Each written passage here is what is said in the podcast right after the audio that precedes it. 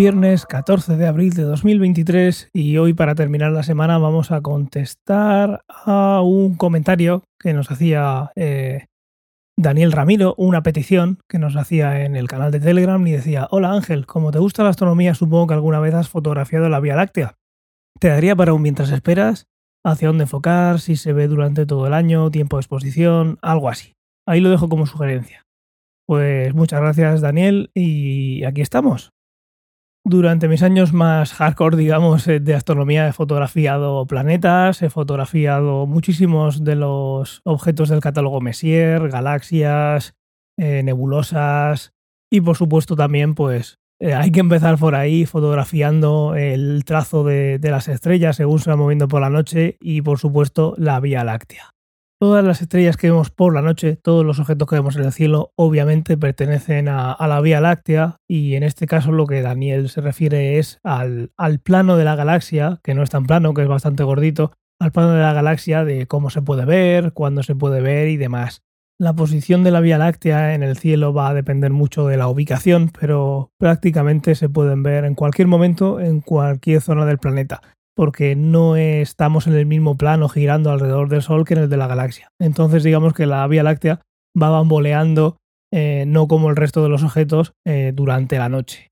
La Vía Láctea es una mancha blanquecina, que de ahí viene el nombre, eh, según culturas pues es el, polvo que dejaba el carro de, Santiago, del apóstol, cuando, cuando, iba con su carro, de ahí el camino de Santiago también lo llaman, o la Vía Láctea, más, más clásico en la cultura griega, la leche de la diosa era que se desparramó por el cielo mientras amamantaba. El caso es que la Vía Láctea es algo que no se había podido ver hasta la invención del telescopio y cuando Galileo apuntó a él con el telescopio, la frase que exclamó fue miríadas de estrellas jamás vistas por el ojo humano. Resulta que esa nubecilla brillante no era nada más y nada menos que el resultado de cientos de miles y miles de estrellas juntitas sin que el ojo pueda verlas individualmente. La parte más famosa para fotografiar de la Vía Láctea es una parte que se encuentra cerca de las constelaciones de Sagitario, Capricornio. Por esa zona está el centro galáctico y se suele fotografiar mucho y es objeto de, digamos, de esas fotografías que van dirigidas hacia la Vía Láctea, aunque se puede hacer fotografías de la Vía Láctea en cualquier dirección.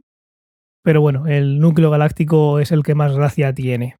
¿Cómo fotografiar la Vía Láctea? Pues lo primero y lo más interesante yo creo que sería conseguir una aplicación como Photopills.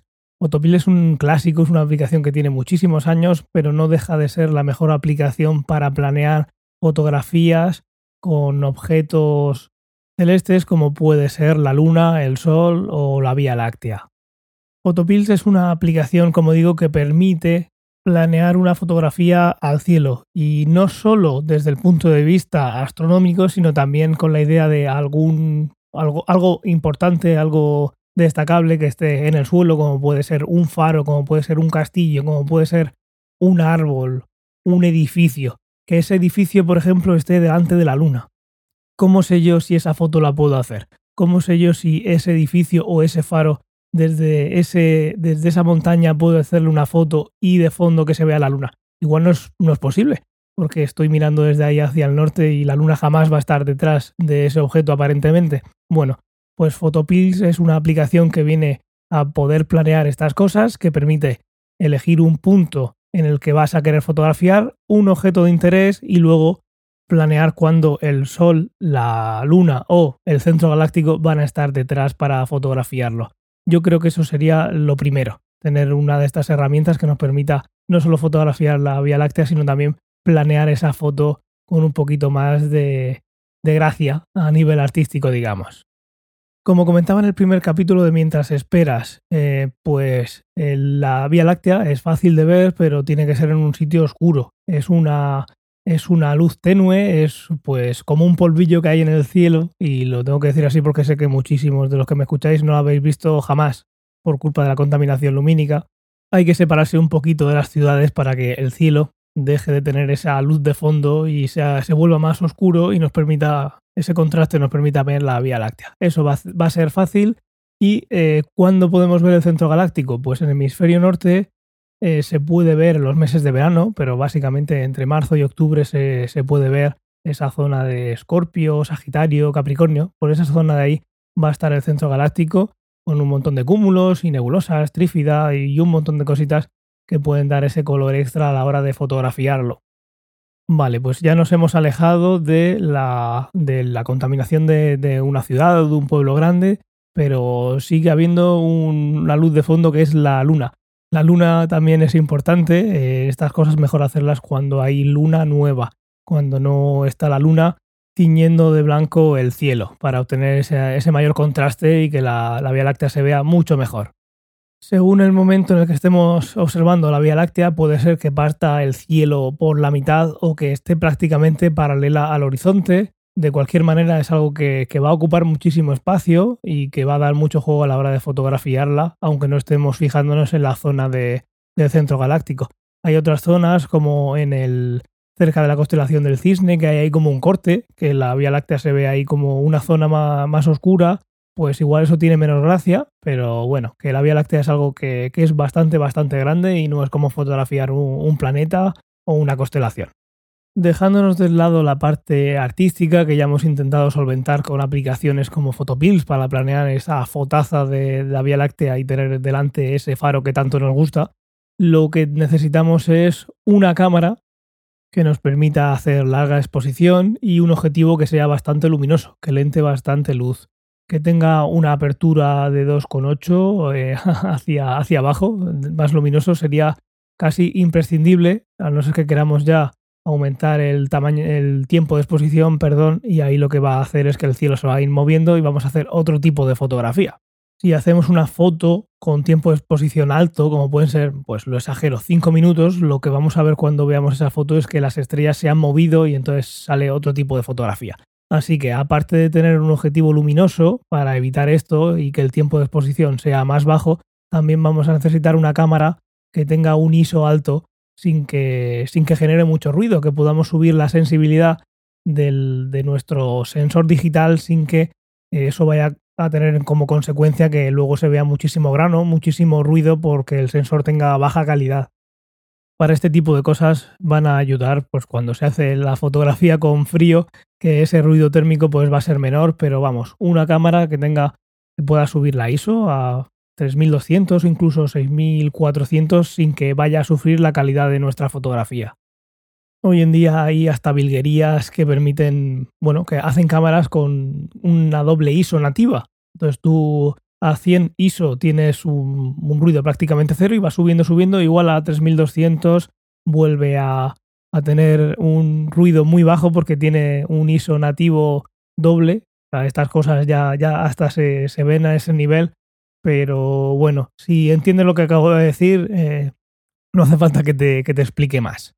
Ahora, si la cámara tiene un modo de reducción de ruido automático, si no conoces bien tu cámara, yo probaría antes de irme por ahí lejos para ver si es muy. si este modo es muy agresivo, puede ser que la fotografía la estropee más que, más que arreglarla.